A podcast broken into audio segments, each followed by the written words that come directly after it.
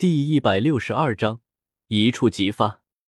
听了云月的话，和比比东对视一眼，云山忍不住的哈哈大笑：“我的小公主啊，不管你觉醒了什么武魂，都是爸爸最爱的闺女，爸爸会给你附加最合适的魂环。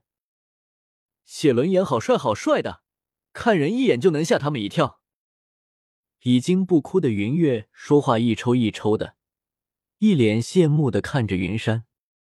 他在传承空间就听白云说过，云山的武魂不是普通的武魂，每一个都是可遇而不可求，整个斗罗大陆也找不出几个能和这两个武魂能比拟的。年龄还小的云月不知道这句话什么意思，只知道云山的武魂很强，两个武魂他一个都没继承到。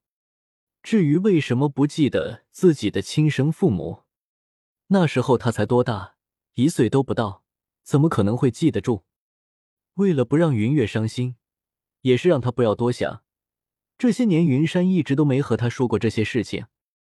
任何武魂都是因人而异的，你这武魂也是很少见的，元素水龙，先天满魂力，我的小公主也是大陆少有的天才呢。安慰着云月，此时云山的思绪纷飞，水龙，水龙。他好像记得有个地方埋藏着龙族神灵尸体的地方，还有残魂的存在，要和帝天商量一下了。当然，他自己肯定没有这个实力的，还得去一趟传承空间，请黑土帮他做说客。瘦死的骆驼比马大，即便是已经死去的神灵，他身体的价值也是不能计算的。或许能得到他那一身的宝贝。魂骨什么的，可都是神级的。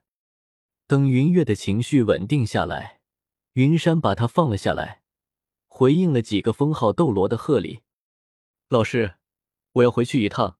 关于云月的魂环，我有一些想法，需要回去和叔叔婶婶商议一下。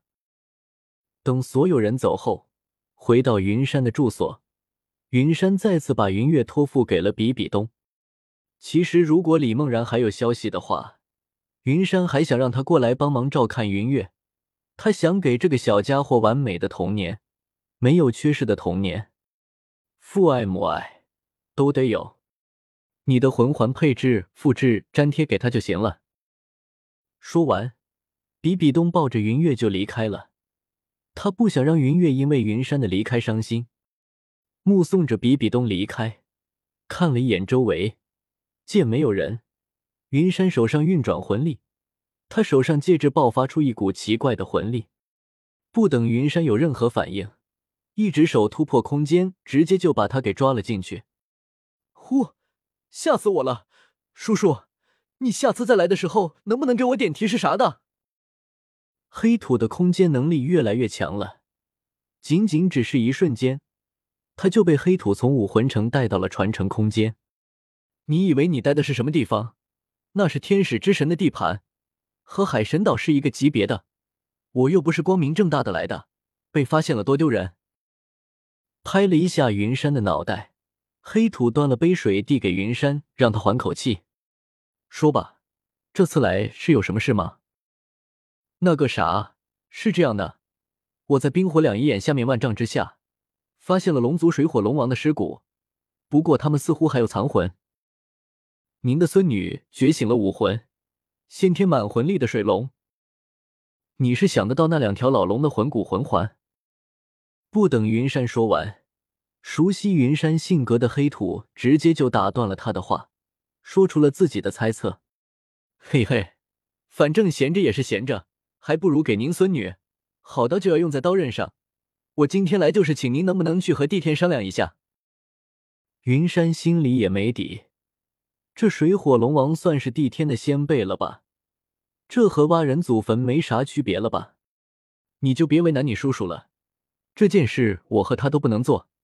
先吃点东西，我特意做的。说话间，白云从侧殿端着两盘点心走了出来，帮黑土说出了他想说的话。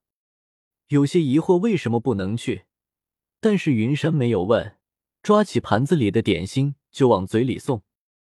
白云既然都这么说了，肯定会有理由的。如果我所料不错的话，你说的水火龙王应该是曾经龙神麾下的两个龙王，这是帝天的先辈，不可能给我们的。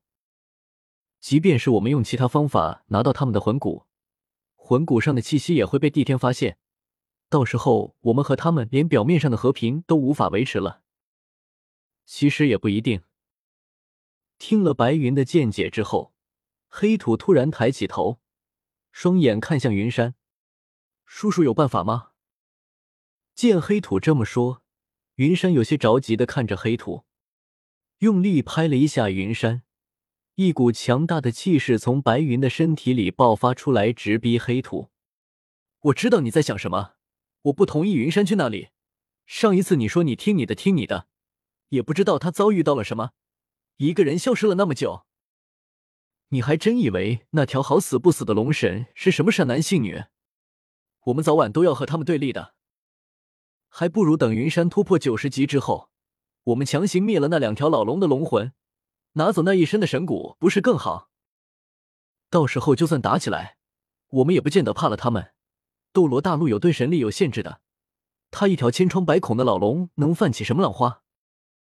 知道白云是真生气了，黑土赶紧走过来解释道：“你错怪我了，你听我给你解释啊。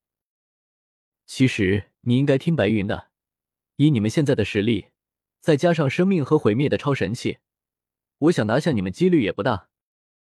突然，一个声音从远方传了进来，这个声音很平稳，即便是距离很远，也很清楚的传到三人的耳朵里。听到声音的白云脸色一变，大殿后的生命神殿正中间的一颗银绿色的珠子里冲出一道强大的生命气息，冲进白云的身体，一瞬间。